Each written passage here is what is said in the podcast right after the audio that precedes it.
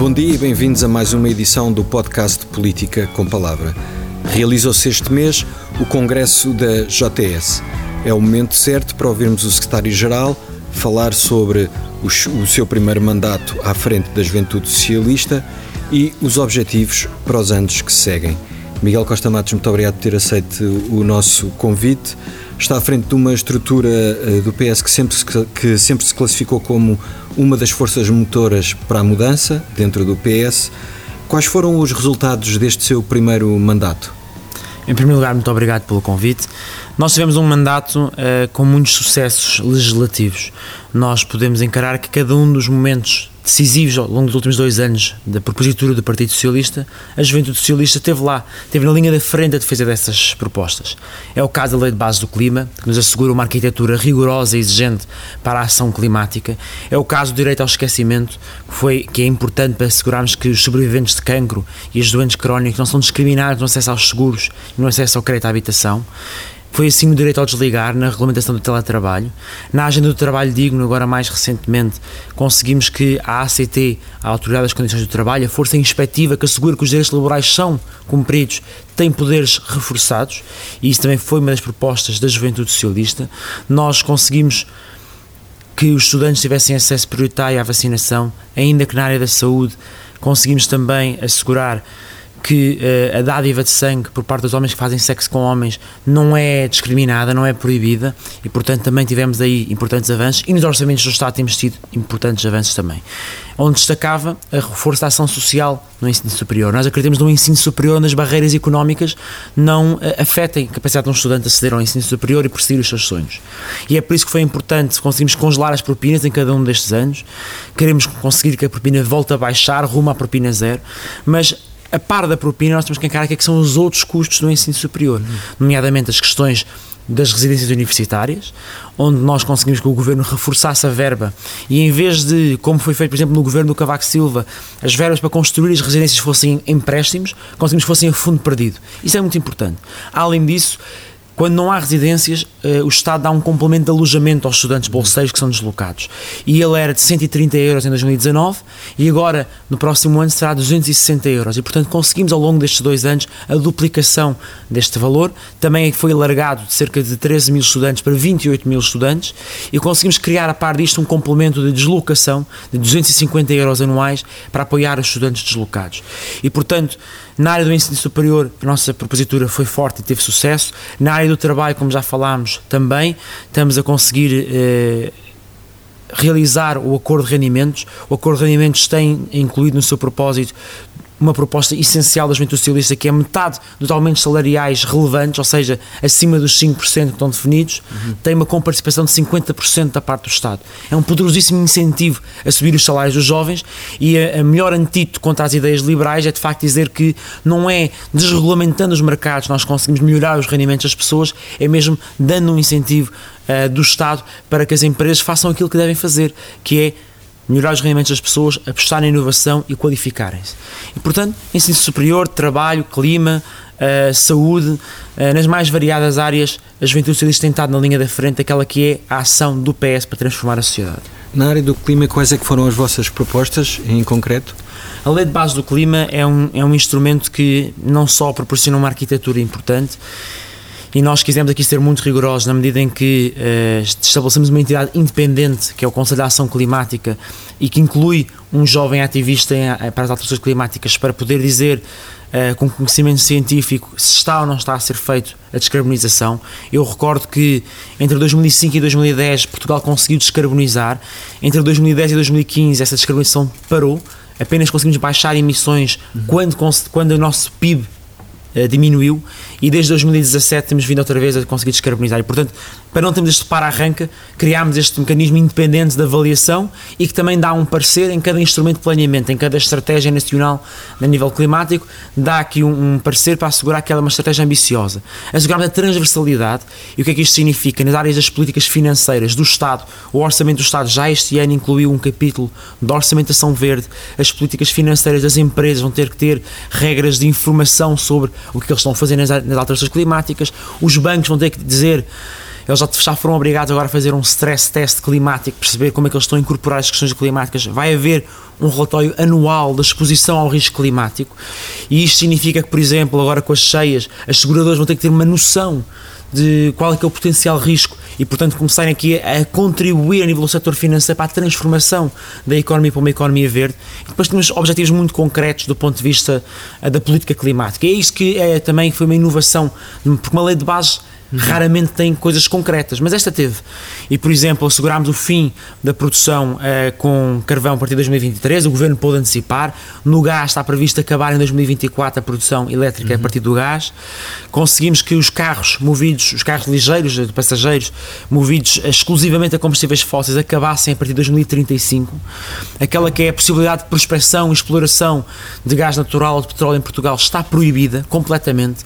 E é importante recordar quando o PS entrou para ao governo em 2015 havia três concessões ativas para extrair do nosso solo e do nosso mar uh, gás natural e petróleo e, portanto, são medidas muito concretas, a par de outras, uh, proibição uh, de combustíveis sintéticos a partir de óleo de palma, regulação da produção de eletricidade a partir de biomassa para que a madeira de qualidade não seja aí queimada, assegurarmos uma regulamentação de remuneração dos ecossistemas. Há várias propostas aqui que nós implementamos que eh, fazem com que esta lei de base esteja já a ser discutida a nível internacional como uma das mais ambiciosas e consequentes do mundo. E isso, eh, felizmente, deve-se à, ambição da juventude socialista, mas também é importante reconhecer, deve-se a um grupo parlamentar e a um partido socialista que soube ouvir os jovens e incluir as suas propostas naquilo que foi a construção desta lei. Uhum. A regionalização, se bem me recordo, também foi um dos temas que abordaram nestes anos. Em que pé é que está essa batalha da juventude socialista? A regionalização é a simples expressão de que nós não vamos conseguir resolver os problemas do interior e da coesão territorial achando que será a partir de um gabinete em Lisboa que são construídas políticas públicas hum. para ter iguais oportunidades no interior. E é dando voz política, dando um, um, reforço do poder político ao interior que nós de facto conseguimos assegurar esse, esse caminho. Em, no último Congresso Nacional do Partido Socialista, o ano passado, apresentámos uma moção setorial sobre a coesão territorial e que uhum. tinha eh, como grande proposta conseguirmos fazer um referendo à regionalização em 2024. Uh, eh, o António Costa gostou tanto da ideia que incluiu na sua moção global de estratégia, uhum. uh, incluiu no programa eleitoral do Partido Socialista e, de facto, com o anterior líder do PSD, parecia que tínhamos um consenso nacional para fazermos um referendo. É certo, não ia ser pera doce, íamos ter que uhum. vencer o referendo. Uh, e é natural que muitos à direita, incluindo o Presidente da República, que é recebidamente opositor uh, da regionalização, diriam que isto seria apenas para aumentar o número de cargos políticos. Não é de todo essa a, a, nossa intenção. A nossa intenção é assegurar que o interior tem uma capacidade de superar as barreiras administrativas dos municípios e superar a distância também de, da administração central e dar um nível capacidade reivindicativa, capacidade até. reivindicativa e coerência no uhum. pensamento, na organização de qual é, que é a especialização económica que deve ter, os equipamentos uh, culturais, esportivos e económicos que deve procurar infraestruturar e, portanto, seria um, um caminho lógico nós, com o clima, conseguimos uma vitória no Congresso Nacional que já está em prática. Na moção que fizemos sobre o clima, uh, pedimos antecipação da meta da neutralidade carbónica para 2045, isto é, a meta de quando Portugal uhum. vai emitir tão poucas emissões como aquelas que absorve na sua floresta. Isso o António Costa anunciou na última COP que Portugal uhum. ia fazer, dando uma grande vitória à juventude socialista. Esperamos agora que, com a regionalização, possamos também alcançar esta vitória. Falta apenas uh, um ano e pouco para 2024 e, portanto, precisamos de uh, pôr o pé no acelerador se queremos realmente marcar e vencer este referendo. Porquê é que para a JTS é tão importante o tema da regionalização? É um tema que habitualmente não encaixa tanto no, nos tópicos que habitualmente uh, uma juventude costuma levantar. Sim, eh, nós somos uma geração Uh, que está cada vez mais uh, globalizada, hum. mais, uh, tem mais capacidade de mobilidade para outros países, para outras regiões. Agora, aquilo que é uma grande preocupação nos nossos militantes é que, de facto, há aqui uma questão de liberdade. Hum. Um jovem hoje não é livre de crescer, de trabalhar, de estudar no sítio que deseja. Muitas vezes os jovens chegam aos 18 anos, vêm-se obrigados a sair da, da, sua terra para irem estudar e depois já não voltam. Hum. E têm as suas famílias uh, nessas terras, têm uh, o, muitos amigos que ficaram lá uh, porque não foram depois para o ensino superior, têm lá as suas raízes também afetivas e nós obrigamos as pessoas a desenraizarem-se para uma outra cidade Se for uma escolha, tudo muito bem, mas ser uma obrigação é algo que nós não podemos tolerar. E também há uma consciência de que o nosso país é tanto mais fraco quando uma grande faixa do nosso território está desaproveitada. Nós não alinhamos numa conversa do interior como os coitadinhos. Uhum. Nós, nós entendemos é que isto é uma enorme oportunidade perdida para o país de aproveitar o potencial económico uh, desse território e dessas gentes. E, portanto, uh, nós não acreditamos apenas numa lógica, por exemplo, de economia do teletrabalho, em que as pessoas têm os seus trabalhos no litoral mas estão deslocadas no interior porque é-lhes permitido pelo teletrabalho. Nós queremos realmente é fixar as empresas no interior. E temos, e claros exemplos disso na aeronáutica, em Évora, com a Mecacrom, com a Embraer. Uh, temos o caso disso também uh, em outras zonas do interior com, com a indústria automóvel, com componentes que depois vão alimentar as grandes indústrias automóveis de Espanha. E, portanto, nós precisamos de pensar quais são essas possíveis ligações, fortalecer as ligações transfronteiriças uh, e dar oportunidades ao interior. Portanto, eh, a concretização desse objetivo é uma das, uma das tarefas, digamos assim, para este próximo ano. Eh, para o resto do seu segundo mandato como secretário-geral da JTS, quais é que são os outros temas e tópicos que quer colocar em cima da mesa? Nós queremos continuar a afirmar um Portugal progressista e, neste sentido, queremos combater a violência sexual que se tem vindo a, a, ser denunciada nas nossas universidades, nos nossos clubes desportivos e que achamos que é algo alarmante.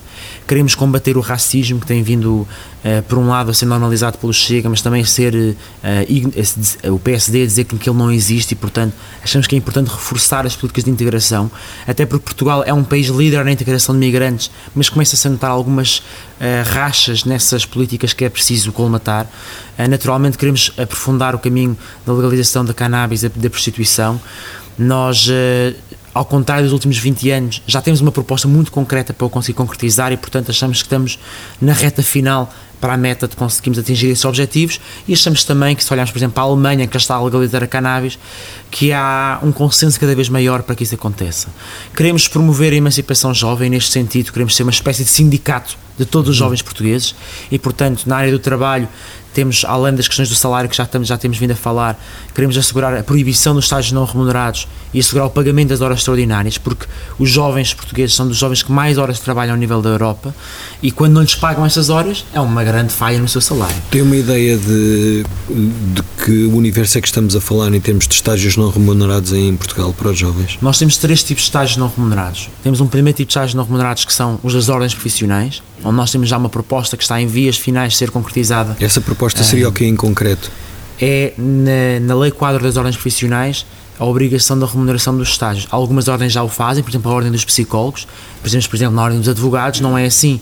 E, portanto, nós exigimos esse princípio, depois vai assegurar com que as ordens profissionais, naquela que é a sua regulamentação dos estágios que exigem, assegurem que eles são remunerados.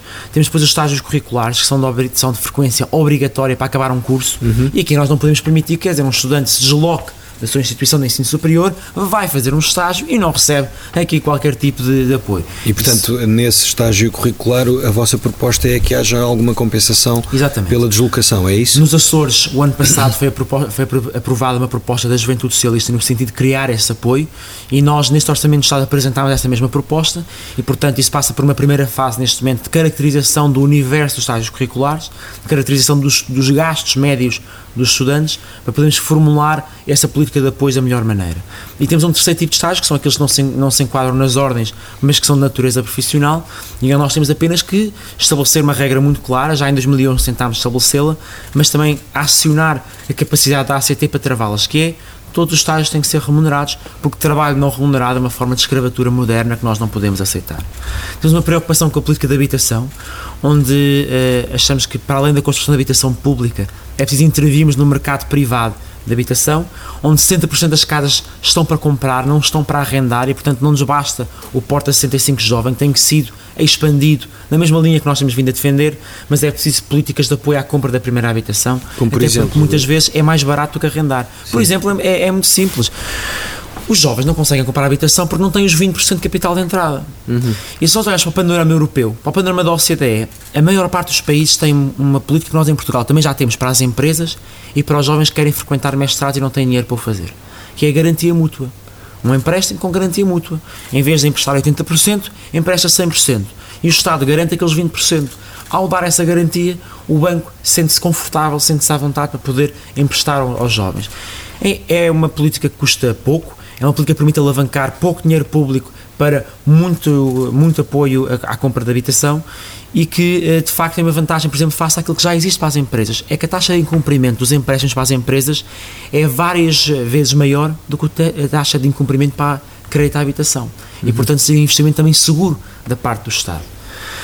Por fim, eu sinalizaria algumas causas emergentes que nós temos vindo uhum. uh, a afirmar. A causa do clima, que já falámos, a causa da saúde mental, em que um em cada quatro jovens já pensou ou tentou o suicídio, um em cada quatro jovens já se automutilou um, para lidar com problemas de saúde mental e o tema da, da coesão territorial, como já falámos, e algumas narrativas que nós queremos contrariar, nomeadamente na área um, do crescimento económico.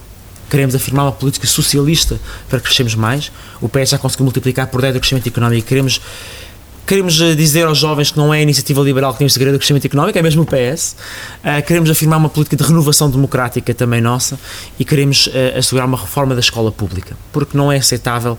Temos um modelo que temos neste momento que é expositivo em vez de ser um modelo que envolve os estudantes. Nós temos hoje em dia redes sociais em que as pessoas estão sempre em conversa uns com os outros e, portanto, não podemos ter aulas de 45 minutos a palestrar e depois num exame a debitar tudo. Isso já não é um modelo que funcione e vimos recentemente Portugal dos países da Europa com menor satisfação na escola. Isto uhum. não tem isto vai ultimamente no final do dia vai vai gerar uh, menos resultados educativos e nós isso não podemos aceitar.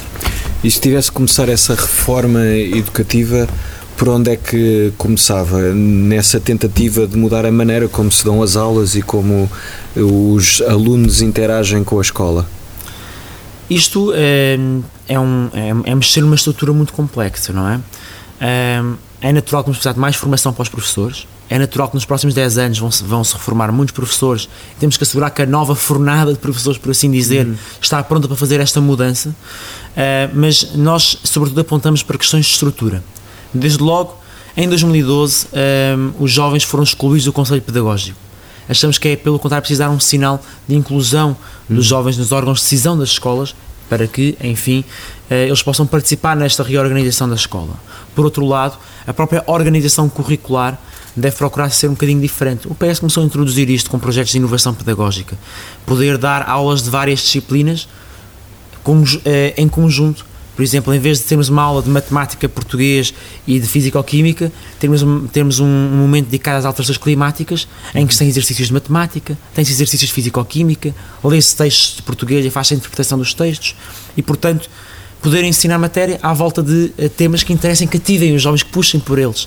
E, portanto, seja puxar pela inovação pedagógica do ponto de vista da estrutura do currículo, seja do ponto de vista da própria instituição da escola, de ser mais democrática e envolver os estudantes nesta reorganização, achamos que há muita coisa para fazer e que naturalmente não pode dispensar aquele que é a, argamassa essencial de, uma comunidade educativa, que são os professores, são o pilar mais importante e que temos que contar com eles e mobilizá-los para este desafio de poder ensinar uh, num modo que as novas gerações uh, se sintam cativadas por isso. Essas mudanças, essa reforma quase uh, estrutural na educação uh, resulta também do que uh, vocês estudaram que foi feito noutros países? É daí que vem essa ideia? Sim, há, há, excelentes boas práticas a nível internacional que nós temos vindo a catalogar e a, e a, analisar ao longo dos últimos anos. Uhum. agora, temos a, temos a certeza de uma coisa, que é a escola é um assunto demasiado sério, demasiado complexo, para nós darmos por terminado o nosso estudo. E por isso nós entendemos que isto é uma prioridade para o próximo mandato, mas é uma prioridade que naturalmente exigirá mais debate, mais análise, mais estudo e, portanto, a JTS também sabe reconhecer que não é a dona da razão e que ainda há um processo de uh, ouvirmos a sociedade para construirmos isto, até porque esta reforma não pode ser feita sem os professores, sem os diretores das escolas e, portanto, não vimos para aqui com uma postura de arrogância, de sabermos tudo o que queremos, mas sobretudo com uma postura de grande irreverência, de grande inconformismo em relação ao que está e da urgência de agirmos. Eh, já disse mais do que uma vez que quer demonstrar que os socialistas e a JTS em particular são o melhor aliado dos jovens, mas há um eterno problema sempre que se fala neste, neste universo de eleitores, os jovens, que é eh, quebrar a barreira que existe entre os mais novos e a política. Como é que a JTS pode ajudar nesse desafio? Nós, ehm, se olharmos para os dados que recentemente foram apresentados pela Fundação Carlos Gulbenkian sobre a participação política dos jovens, nós vemos um dado muito interessante que é os jovens não participam, os jovens portugueses não participam menos que os jovens de outros países europeus uhum. e não participam menos que outras gerações uh, no nosso país em relação a formas uh, não formais uhum. de participação democrática. Participam menos é no voto e no contato com os partidos políticos e, portanto, nós não podemos encarar um afastamento dos jovens da política, temos que encarar é que os partidos não estão a conseguir se aproximar dos jovens. Uhum. E, portanto, quando a, Fundação Carlos Gulbenkian aprofundou um bocadinho uh, os, o porquê disto nos seus estudos, identificou uh, duas áreas fundamentais. Por um lado, a literacia, hoje nós podemos partilhar com os jovens e onde os jovens estão, uh, o que é que nós estamos a fazer na política, o que é que é isto de fazer política. Nós, nós vamos ter que, no próximo, nos próximos dois anos, como Juventude Socialista, tentar nos aproximar das escolas e, e, tentar ter este programa de dizer isto não é apenas um conjunto de 230 deputados lá em, lá em Lisboa a, a decidirem as coisas, isto não é apenas uns peritos na televisão a falarem coisas muito complexas, isto tem a ver com o teu dia a dia Portanto, tu podes opinar sobre política, tu podes ter uma opinião, e a tua opinião é tão válida como a de qualquer outra pessoa, porque tu és um perito naquilo que te acontece no teu dia a dia. E, portanto, democratizarmos a, a, discussão política é muito importante. E nós vamos lançar um desafio a outras juventudes partidárias, no sentido de desenvolvermos em conjunto um programa de literacia política nas escolas. Porque isto não é sobre uh, endoutrinar ninguém. Nós queremos é assegurar que os jovens se sintam à vontade para ter uma participação política. Mas o segundo dado mais importante desta Fundação Carlos Gulbenkian é que os jovens participam quando sentem que a sua participação é consequente. Hum. Porque senão, enfim, têm outras coisas para fazer, namorar, jogar à bola, verem séries na Netflix, o que for, a estudarem, trabalharem. E portanto, aquilo que é a, a, minha grande missão, aquilo que eh, me fez escolher como moto da nossa, da nossa candidatura Tempo de Agir, do nosso congresso Transformar o Mundo por Nossas Mãos, é mesmo transmitir que nós na JS não fazemos apenas o diagnóstico dos problemas, não estamos sempre a queixar, a falar dos problemas das anas dos olivais, enfim, como, uhum. como o meu homólogo da JS, nós realmente Perante os problemas, pensamos nas soluções e depois redigimos as perguntas, os projetos de lei, uh, vamos falar com os presidentes de Câmara, vamos fazer o que for preciso para que estas ideias se transformem numa realidade. Eu nunca me vou esquecer de um jovem que veio ter comigo numa sessão da JS e que me disse: Miguel, eu não sei se vou poder ir para o ensino superior porque eu não posso esperar 3, 4, 5 meses para saber se vou ter uma bolsa. A minha família não tem condições económicas para isso. Eu recebi a ação social escolar no ensino secundário, porque é que eu não recebo automaticamente no ensino superior? E acende-nos uma luz, isto devia ser óbvio. Portanto, projetamos isso no nosso, nossa moção global, apresentámos isso no Orçamento do Estado, começou por ser apenas o primeiro escalão da ação social escolar que teve essa transição automática e já neste ano letivo o Governo alargou a todos os escalões da ação social escolar. E, portanto, não só aquele militante viu realizar o seu propósito de participar politicamente, como mudou a vida de dezenas de milhares de jovens. Foi isso que conseguimos no direito ao esquecimento, foi isso que conseguimos em tantas outras questões e é isso que eu quero transmitir aos jovens. Na JS tem uma casa aberta, uma casa comum para transformarem a sociedade, para os vossos problemas terem uma resposta. E é isso que nós, como, como socialistas, temos que fazer: pôr a maioria nas mãos dos jovens. Uh, outro dos problemas é explicar também, outro é explicar ou ter uma postura pedagógica em relação ao Estado e aos benefícios que os impostos trazem uh, a todos nós, não é? Como é que se explica aos jovens e, quem, e a quem está a começar a sua vida profissional que hum, o Estado e a presença do Estado e os impostos servem para alguma coisa na vida deles? Sim, nós temos, uh, temos de facto que assegurar que uh, os serviços públicos são serviços que respondem ao conjunto da população. Nós passamos por um período agora de reinvestir nos serviços públicos, eles estavam muito pauperados e dirigimos-los naturalmente também a quem uh, sentia mais desigualdades, as desigualdades sociais, quem estava em situações de maior pobreza. E o combate à pobreza é um desígnio fundamental dos socialistas. Nós temos que assegurar que a classe, que a classe média também tem uh, acesso aos serviços públicos, também beneficia deles. Hum. É por isso que foi importante os manuais escolares serem gratuitos para todos, é por isso que foi importante os 125 euros terem sido para todos os salários até os 2.700 euros, é por isso que é importante as creches gratuitas serem para todos. Uh, e portanto há aqui um trabalho de alargar a base social do Estado Social. Há também um trabalho do ponto de vista da desburocratização. Em vez de termos um Estado transacional, temos um Estado relacional.